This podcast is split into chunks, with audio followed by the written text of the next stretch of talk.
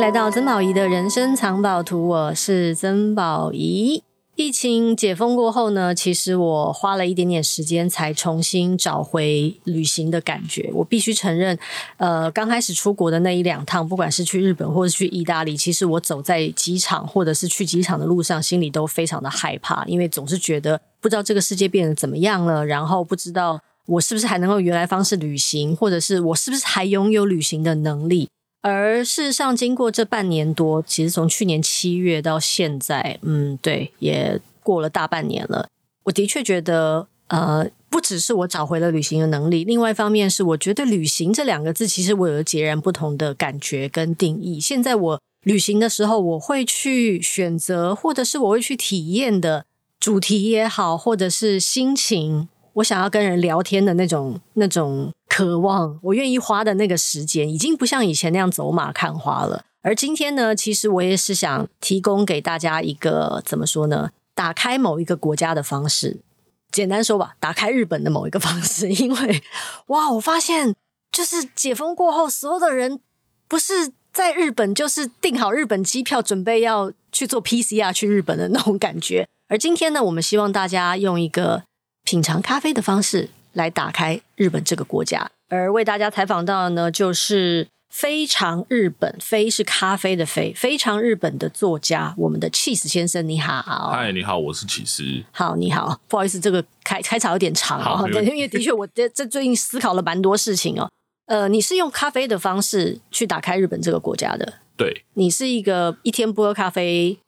会其实就是已经是一个喝像喝水的习惯了。我每天 OK 早上起来第一件事就是打开冰箱，拿出咖啡出来，一早就喝冰咖啡，就就是我自己的，就是多多年来的习惯啊，哦就是喝个。你喝个真的很咖啡适合。去日本哎、对，我因为其实日本的冰咖啡很好喝哎、对，就连便利商店的我都很常买。所以你的体质没有什么呃。下午以后不能喝咖啡，晚上会睡不着，或者我是喝多了会心悸什么之类的。我是没有这种问题啦。嗯对，但是我觉得台湾人当然很多很多人都还是会觉得，哎、晚上喝咖啡会睡不着啊对什么的。但是其实像我们喝酒了之后，其实在睡觉前喝也没有什么大碍。所以你是你是有意识的训练自己成为这样的体质吗？嗯，因为我们家人从小就是喝咖啡长大的，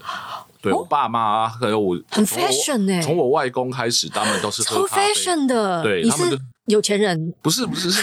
我外公以前是船员，他所以他们就常常就会买咖啡见多识广对对对，就会喝咖啡，所以我们家就是呃耳濡目染之下，就是从小就开始喝咖啡这件事情。但是你小时候喝的咖啡跟现在流行的这种咖啡，因为其实咖啡的 trend 啊，对，已是不经一样隔了很多代，就对是对对变化很多。我觉得你应该很有这种感觉吧？对，所以所以我们家小时候可能呃，像我觉得像以台湾大家的小时候来说，都是从吉隆咖啡啊，或者三合一咖嗯啡开始，然后罐装咖啡啊，然后慢慢的就是哎、有自己咖啡豆，然后自己磨咖啡什么之类的。嗯那我们家就是这样，这样慢慢慢慢慢慢慢慢来的。 ，OK，所以你早上起床喝的是前一天晚上已经弄好的冰咖啡，像我自己习惯是，我都会每个礼拜都会泡几就是冰酿咖啡。哎呦，对就是因为是家里有一台机器，这样滴滴滴没滴有那没有没种有吗它？就是，我觉得它那是一个很简单的方式，就是像泡茶这样，把咖啡粉放泡在冰水里面，嗯，那就把它整壶放在冰箱里面，然后嗯隔天早上起来把那个咖啡滤一滤，你那个整整壶就可以喝了。 OK 对，所以它其实很方便的。我觉得就是把已经把那种咖啡已经融入生活中了。 OK 我不一定要喝热的，我只是喝一个冰冰凉凉、爽爽快的咖啡感。 OK，对，那你你请问你的咖啡豆是哪里来的？我就那会呃不好意思，我先问一些基本题目没。有问题。哦，咖啡豆就是可能我去某个咖啡厅，我就会买他们自己啊家的我也烘的咖啡豆。会对，那所以你从日本旅行回来，因为我在看你在介绍的时候啊，发现其实因为你曾经有徒步过，对，就是从京都徒步了一个多月到了东京。，对。因为看你的身形，我不太相信这件 事。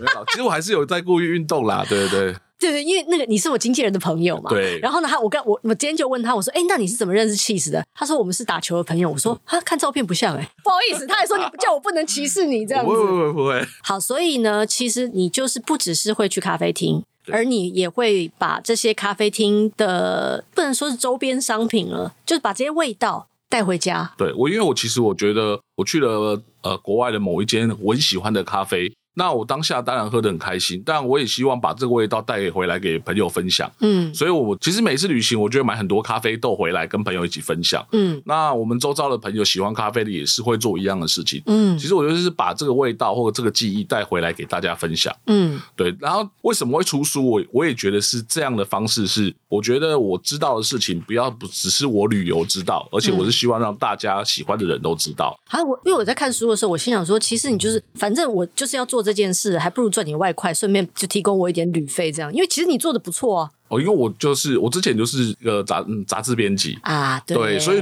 我觉得很分知道享如何那个对，所以我觉得分享这件事情很重要。 OK OK OK，对好，我们来谈一谈呢最新出的这本，因为其实你之前出过两本，一本是跟东京有关的，一本是跟关西有关的。但是因为疫情过后，其实日本的变化也蛮大的，很大，我觉得非常非常的大。对我也很有感觉，所以有些店离开了， 好对好悲伤哦。有些店留下来了，对，我觉得当然都是这样的一个咖啡厅，每每一个店家或每一个生意都有一个周期嘛。那我觉得疫情这个时候就是给他们很大的改变。嗯虽然说有一些咖啡厅就离开了，或者是改变了经营模式，但是我觉得留下来的会更厉害，或者是更有自己的风格的感觉。 ，OK，所以在最新出的这本《非常咖啡》里面，你收集了五个城市，东京是最多的，对，东京最多，东京是最多的，然后大阪、对京都，然后后来还去了大大家比较少去，的就是不要说比较少去了，少去这些地方寻找咖啡厅，就是广岛跟福冈，这里面有几家咖啡厅，总总共这这本书收录了一百七十件，一百七十间，对你一天要去几家？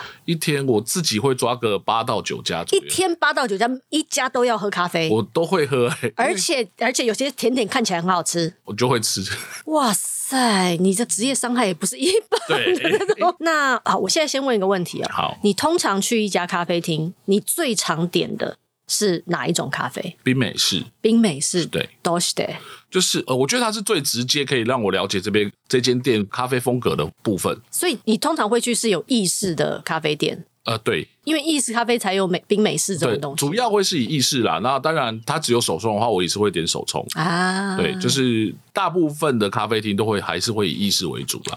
对，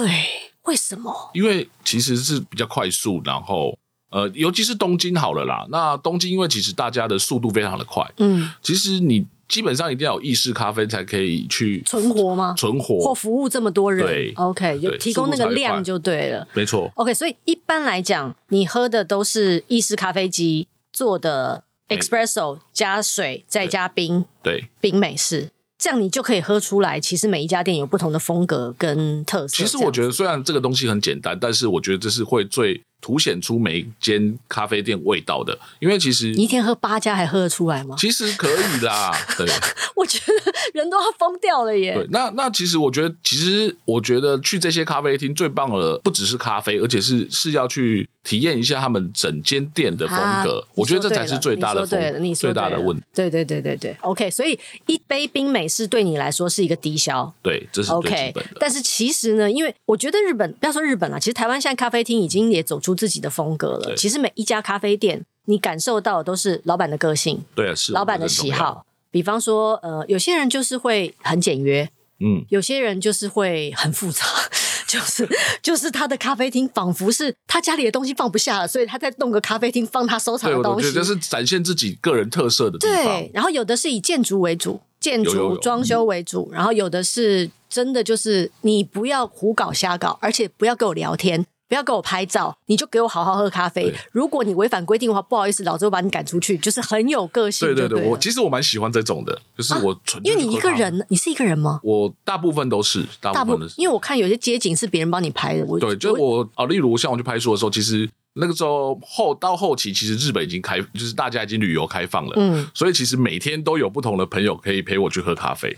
哦，所以陆陆续续你的朋友就会去日本找你，对仿佛你是住日本办事处然后的就工作我人会员。带他们去，就是因为像东京什么的，我很熟悉了，然后所以他们其实来了就会找我一起去逛街，或者是去喝咖啡什么之类的。嗯嗯嗯然后他们也知道跟着我就可以，喝到好咖啡，对他们也不用做什么笔记，就跟我走就对了。因为这本书里面呢，基本上我觉得应该算有一半以上都是以东京为主的。对，当然，因为东京是日本的首都嘛，所以它一定最好的东西、最有竞争力的东西都在里面。那你觉得现在日本的咖啡已经，因为你其实有先去，比方说美国啊，也有在喝，就好像你你也在书里面也分析了，其实有很多日本咖啡厅，它是结合了纽澳的风格。你可不可以跟我们讲一下，到底现在日本走出了一个自己的风格是什么样呢？其实像呃，从差不多二零十年前开始啦，然后这种第三波咖啡兴起，什么是第三波咖啡？就是呃，像以前我们一开始我们小时候喝的是即溶咖啡什么之类，然后第二波咖啡就是像呃。蜜蜂咖啡这种吗？呃，那个是我觉得那个比较像是蜜蜂咖啡，那个比较像我们第一代的，哦，那是第一代、哦。对，然后第二代就是像 Starbucks 这种连锁咖啡厅的崛起，哦让 OK，OK，OK，OK 咖啡这件事情让更多人知道。是是是。然后第三波咖啡，像我们以之前大家在讨论第三波咖啡，就是精品咖啡的崛起，嗯就是大家开始很多手冲，或者是会针对那些咖啡豆或的产地嗯啊，或者是烘焙方式有一些专业的程度在。嗯然后那从从十年前左右第三波咖啡崛起，我觉得就是整个连台湾、美国、日本这些城市国家，他们的咖啡就是完全的百花齐放。对，开始上了一个莫名其妙的巨型浪潮。嗯所以大家都在追逐这件事情。嗯，那因为那个时候我看了一支影片，叫做你《自己 Complain 还 About Coffee》。 你自己还要看我们提供的资料。没 有，我忽然想一下，那英文名字片名是什么？好，OK，因好为，那是一支纪录片，一支嗯美国的，呃，一支美国的纪录片，然后他走访了蛮呃日本啊，或者是呃波特兰几个第第三波咖啡崛起的城市。嗯然后那时候我就意外中看了这支影片，嗯，然后我就对这件事情非常的心动，嗯然后刚好我有一个机会就跑去了波特兰，嗯然后我就去那边绕了一圈城市巡礼，然后去了那那时候也在去了一二十间的咖啡馆左右，嗯然后回来我就顺便经过东京，也就就去了绕了一圈咖啡馆。然后像我本来就是很喜欢去咖啡馆待着的人，嗯不管去那边聊天或者是喝杯咖啡休息一下，我都很喜欢在台湾的时候，我就会常去这些地方。那其实去久了就对咖啡充满了很大的兴趣，然后我就好吧，那我就工作到一段落之后，我就想说，那我就去个东京咖啡巡礼好了。然后我就就想说，那本来我就有编辑的才能，然后所以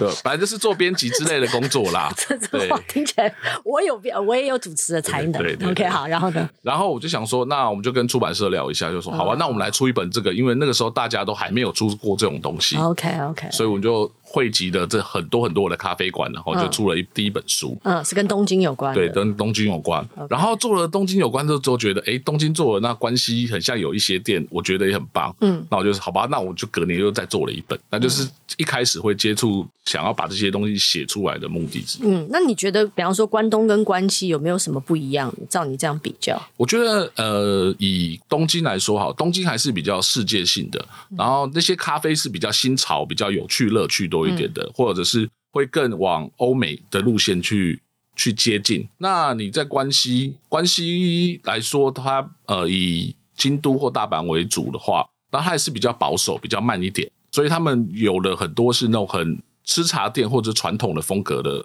店铺更你多说。昭和时期对对，昭和社对工对。但我觉对得我像我是两个都非常的喜欢，因为关西的咖啡比较有传统的味道。对，因为毕竟日本也是一个在呃咖啡文化在日本也是深藏已久的地方，所以我觉得关西会有自己关西的味道，然后东京是有东京的呃快速感或嗯快速，然后新新潮感。对，所以就是有两个很大的区别。那你在讲新潮感的时候，表示你其实已经感受到，可能这个 trend 已经不只是第三波，你对现在已对经要走到第四波了吗？现在已经是第四第四波是什么东西？第四波就是呃，像这种精品咖啡更更放大了。你像我们在在便利商店都可以喝到精品咖啡，啊，对，这个就是更家庭化或者是更平民化了。 ，OK，对，就是他们在现在说的第四波的第四波咖啡浪潮，嗯所以让我更方便的可以喝到很好的咖啡，很好品质的咖啡。嗯，因为我在看你的书的时候发现呢、因为其实你不只是去那些所谓的个性化，比方就是老板很有很有风格的对那一种，其实你还会去，你还是会去一些连锁咖啡厅，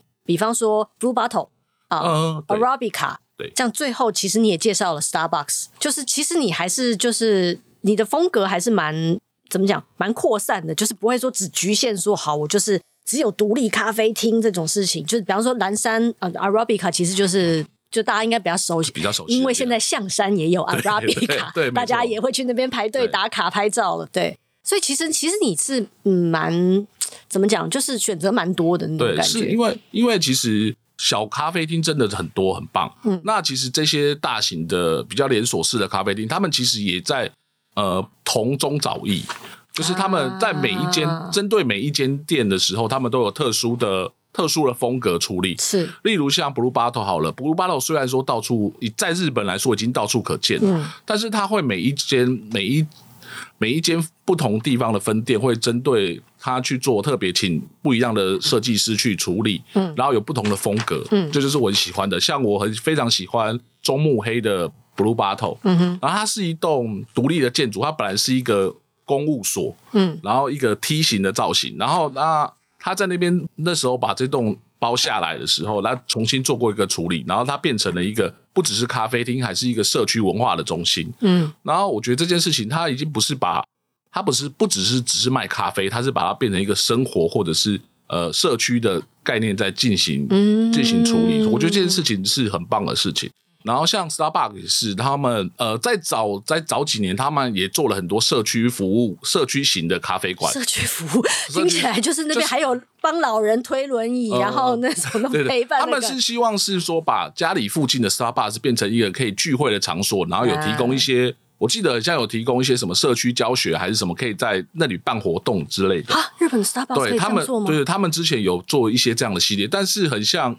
很像后来也就不了了之了啦。哦，OK，对他们有以以以前以前是以一个 neighbor 的概念在经营某一些特定的咖啡馆，嗯，对嗯。然后我在书里面有介绍一个，就是他们是最大的一个烘焙工厂在中目黑，嗯然后呢就是一个前几年还真的是亚洲最大的一个 Starbucks 烘焙厂。然后它很棒，它就是在中目黑目黑川旁边，然后是一栋四四五层楼高的建筑，然后是我觉得那里很棒的是，你可以在 Starbucks 里面，然后从上面看樱花。哦，对，你可以从樱花的上面去看木黑川的樱花，尤其是、哦好尤其强是这个月哦这个月开始之后，看樱花季的时候，啊，哦我那你喜真欢的那非种常的感棒觉。对对对，因为其实有时候真的就是你不知道，因为这都是一些你真的得，比方说你说从上面看樱花。这种如果不是你在三四月的时候曾经待在那里，你是不知道那里对可以这样做。所以你的这个那个场景真的很棒，然后嗯你可以在里面体验着。因为它那间是一间像是工厂般的建，很大很大的建筑，嗯所以它从烘豆到所有的呃制作面包啊什么的东西，他们就里面有很多很多不同的柜台，然后分分做不同的工所以是作它目中的央厨房这样吗它算是呃算是吧， ？OK，对，然后他那边也是有特别的呃特别的豆子啊，或者是选项，让你只有在那间店才有 的。呃，例如它很多咖啡融入调酒的设计，也都是只有在那边才有的。哦，对，所以其实我看它是二零一九年的时候开的，然后我那时候有去的时候，一开始还要大排队，你可能抽一个号码牌要三个小时之后你才能进得去。太夸张了啦。那但我后来去的时候都还好，但是我昨天看到我朋友的照片去，他说也是大排长龙，大排长龙，因为樱花季要开始了，所以那里开始热，开始就所以大家已经热闹起来知道这个秘密了。一定是有人拍照打卡的时候，然后放在上面，然后大家就知道说，可能其吧实应该要在那边看樱花。对还有还有没有这种？还有没有这种？比方说，它不只是地区限定，还有时间限定，就是这种你不你不是真实切身体验过，你是不会知道，其实日本还有这样的玩法。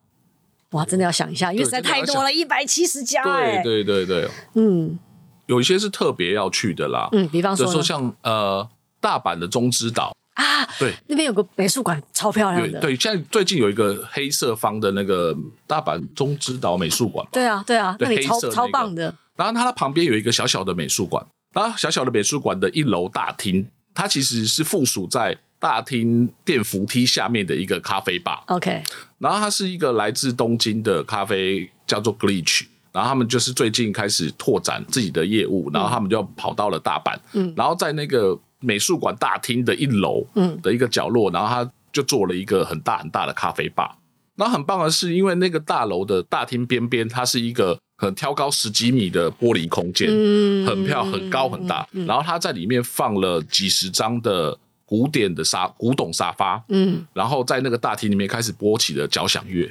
哦，诶，所以那个而且那个因为它的音场够大，是，所以那个交响乐放进去之后，那共鸣感非常非常的棒。因为我有去过中之岛美术馆。但我也是，就是去看展览，而且因为时间不是很多，其实对就是很赶的把展览看完了，然后就离开了。所以你看，有时候真的是要做点功课，要不然其实除了美术馆之外，那个旁边还有一些小小的惊喜。你都已经去了，你为什么要错过这个东对东对，西？其实我就是喜欢把这些东西放在旅行里面。嗯一开始的时候，其实我觉得这些东西就是旅行里面的点缀，但只是最后变成这个点缀变成我自己的旅行的重点。是重点啊。如果一天要去八家，你根本没时间去别的地方啊对。但是当我体什么都没逛吧？但是我还是会穿插，因为我不 可能，因为其实我有时候在咖啡厅待的时间不多，因为大部尤其是东京好了，大部分都是以外带形式的，哦所以我的咖啡一杯可能我只需要在那间店花上二十分钟。对，然后我就去去寻找下一个点。嗯那在这个点路上，它不一定是你平常会在日本走跳或者东京走跳的时候逛的路线，嗯所以在路上你就可能有找到很多不一样惊喜的惊喜，嗯对，就就会好发现像不不一样、不一样的就东西就。好像就好像你的你的书，因为你的书在东京的部分，其实花了一一个蛮大的篇幅在讲青城白河。对，就是我之前也是因为听说青城白河有很厉害的咖啡厅，所以呢就跑去那边。但后来发现青城白河超难逛，它 其实它其因为实是一他的个咖啡厅都很分散，我走快死掉了。对对，它其实都是很分散，因为其实那里本来就是一个仓库区，嗯，然后因为有开始慢慢有烘焙的加入之后，那边是才热了起来。是但但我觉得可以是体验在那边，那边就是一个散策吗散散步的地对。方。然后它其实有很多的书店会藏在巷子里面，嗯然后主要干道上面有一条老街，嗯嗯，对，然后也有一些那个 local 吃吃喝喝的部分，对，那就你就是得花时间在那边耗着。对，然后就你可能慢是慢一个走下午，对，对，如果天气如果真很热的话，你就会觉得说，我为什么要来青城白河？赶快喝完 Blue Bottle 就走了的那种感 觉。对，但除了 Blue Bar，当然还有很多对，还有棒很的多，对对棒的是选是择，对是对是是是。好，可不可以多讲一点点比较少人提到的，像福冈、广岛，你为什么后来又多选了这两个地方呢？诶，广岛是我本本身就有去过一次了，嗯，因为那个时候好像是为了去宫岛，然后我就跑去了广岛一次，然后嗯在、在商店街逛了一下。那为什么会在这书中加了广岛？是因为呃，我的行程里面，我这次的行程里面本来是从东京、大阪、京都，嗯，然后我其实一直很想要去福冈这个城市，然后我就加入了福冈这个城市，但我已经买了。那个 JR Pass 了，嗯那我想说，好吧，那我在广岛就多多待停一下嗯多停一点。对，因为我有去过这个地方，所以我我有概念，所以我就去那边待了一天，然后我就去跑了几间咖啡馆。那我觉得这次比较多的地方是福冈。那福冈是一个我觉得蛮小可爱的城市，然后它离台湾其实很近，然后我们两个小时就到了。对，超快的，对，然后很多吃吃喝喝的非常非常的多，而且这些又东西集都中，对，它就是不大的，所以说我今天去的时候，诶，我只要像我喜欢住在药院，然后我去哪里我都用走的，我就可以到了。嗯，对，然后我就可以走走吃吃吃吃喝喝走走，嗯对，然后所有的咖啡厅也非常的集中，嗯就是都在我住的地方附近，我就可以，我不用花很多交通时间，我就可以到处把我自己的咖啡地图收集满了，嗯，对。但其实日本的咖啡地图啊，真的非常庞大，非常非常的多，非常非常庞大。比方说像像呃京都，因为我很喜欢京都嘛，我我也是几我对几乎就是每年都会去，就疫情之前每年都会去，不同的季节都会去。所以你在介绍的，比方说你介绍了一个澡堂改建的那个咖啡厅，那个我也有去过。然后呢，Arabica 各式各样的对 Arabica，东边西边的其实也都去了。因为感觉那就是，如果你真的喜欢喝咖啡，你就会去朝圣的地方。但事实上，其实京都还有很多藏在小巷弄里的达人，这真的是达人。因为我曾经去过一个，我觉得就是停车场里面嘛，其实不是那，不是还哦不是你说的那一家，是真的就是我我我今天忘了把照片找出来给你，因为那家店小到不能再小，然后呢，满满的都是咖啡豆。就是如果你要跟其他，你可以跟其他客人坐在一起，但是如果你要离开你的座位去上个厕所的话，其他客人得全部站起 来，你才能够离开你的位置。有，对，可是我觉得那家店的咖啡好好喝，我觉得有时候这个这种现场的氛围会影响那边咖啡的对味道，，而且因为那些都是老人，你知道吗？感觉就对是附近的老人就在那边跟老板聊聊天，哦，一直抽烟， 哦，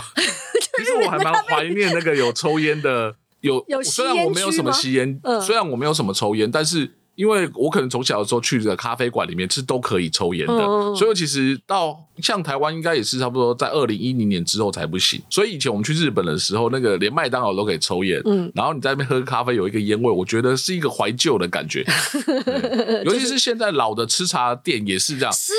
对，那个沙发可能就是五六十年的沙发，而且上都面已经还有烟味刮。痕了，对对，然后都还有，残留点烟对味，对嗯就，是一种怀怀念的感觉。可是我跟你讲，老吃茶店。的三明治都超好吃。对，我觉得真的是，我觉得对尤其是京都每一间咖啡厅的三都明有治都自超己棒。特色。对，对像我之前住的那个民宿旁边就有一家咖啡厅，也是那种就是有点像网红咖啡店，它也是老屋改建，因为京都就是老房子多嘛，嗯对所超以多对超多的，所以你去京都看这些老房子，你就已经觉得哇，这超开心的。然后它也是有个很大的烘焙机器，然后就在柜台旁边，它的蛋沙拉真的好好 吃。对，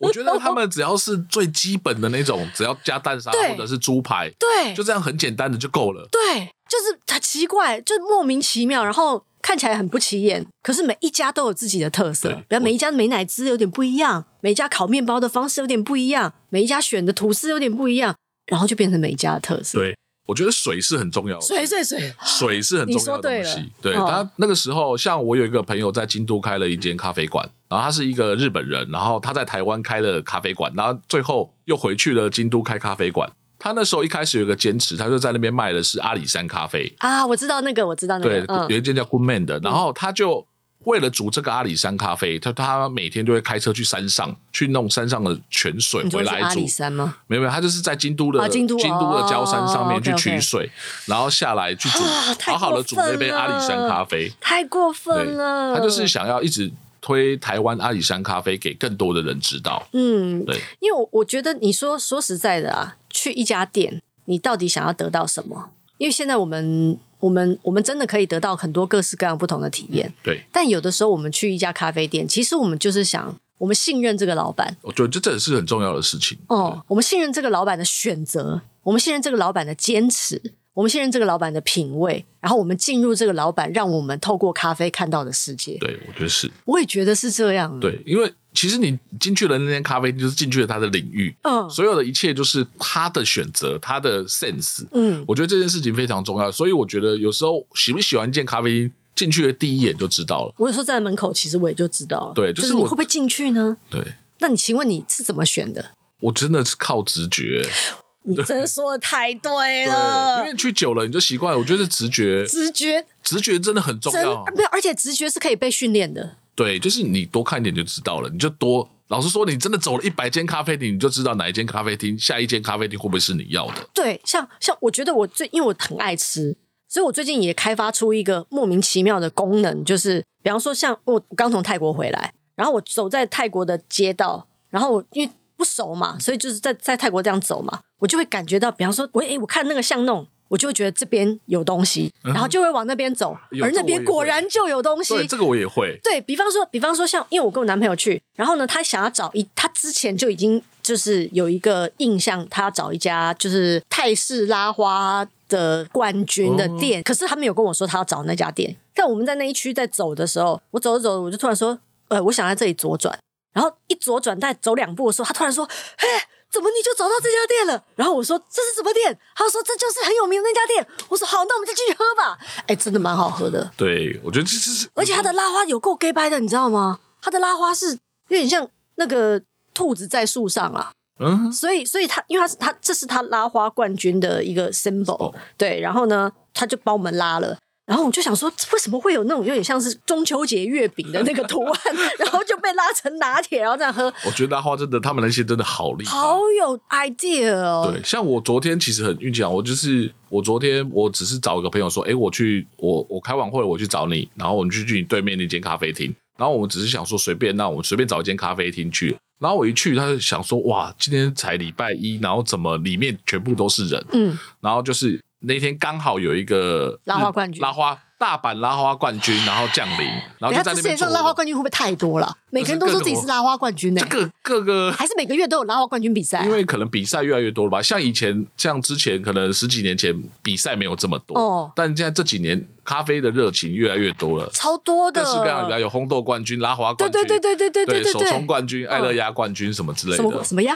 爱乐压爱乐压就是一种萃取，另外一种萃取方式。哦 OK OK，对，就是各式各样的冠军。但哦是 OK 我觉得大家都很，大家都很珍惜这个机会去参加比赛，各式各样的比赛，然后让自己的职人态度能够被发现。 OK 对 OK OK。请问他拉的是什么花？他就是就是，你其实看，就是我买记一得般不对行。我去的那家泰国店呢、因为我说的嗯那个图案是他得冠军的一个图案嘛，但其实他还有很多图案可以选哦。因为他不只是拿过一次哦，哇他还拉过一个独角兽，一整只独角兽旁边还有一棵树的拉花。你知道我看到那个图案的时候，我心想说，over，我只想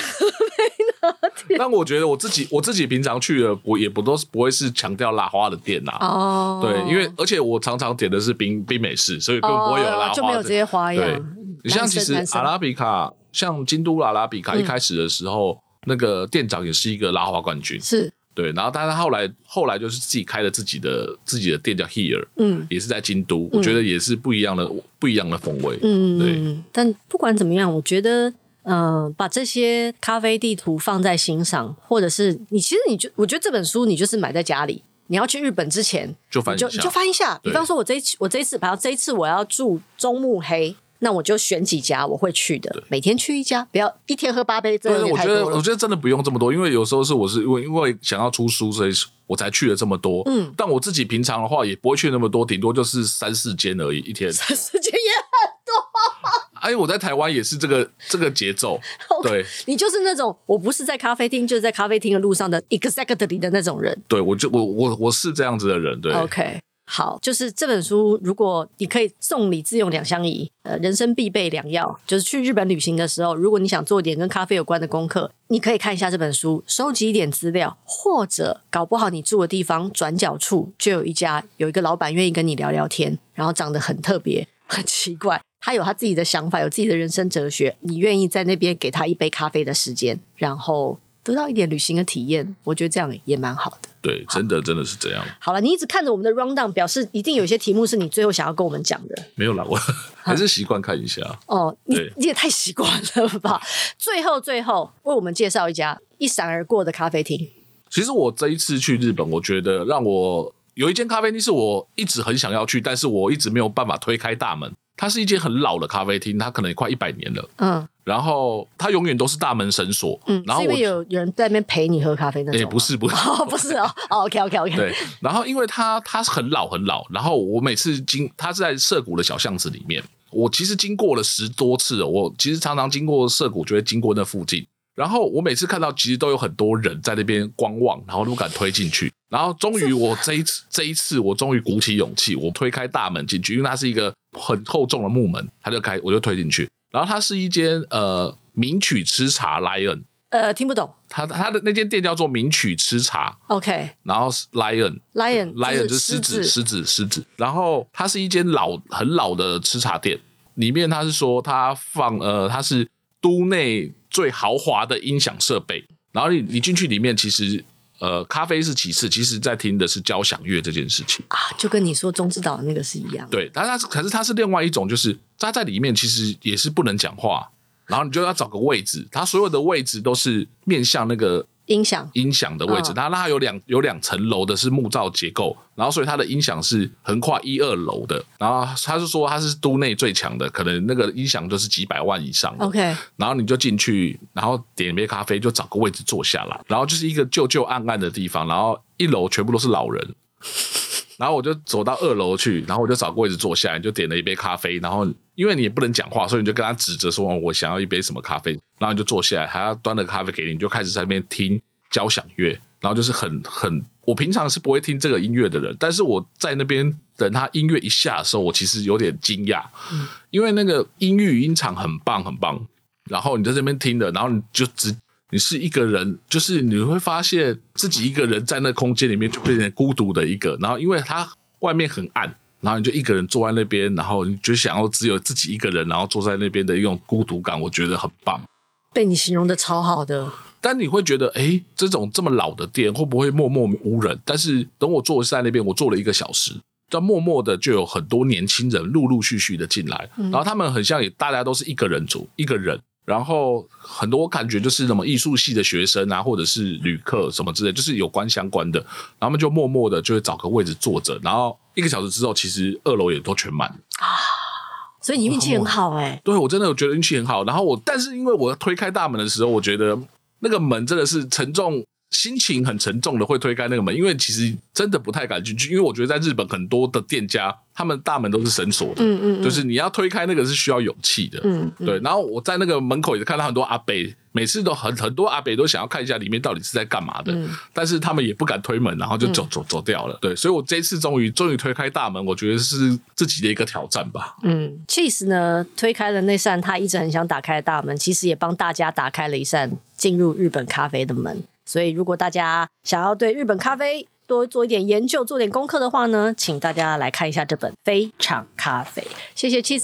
谢谢谢谢，拜拜拜。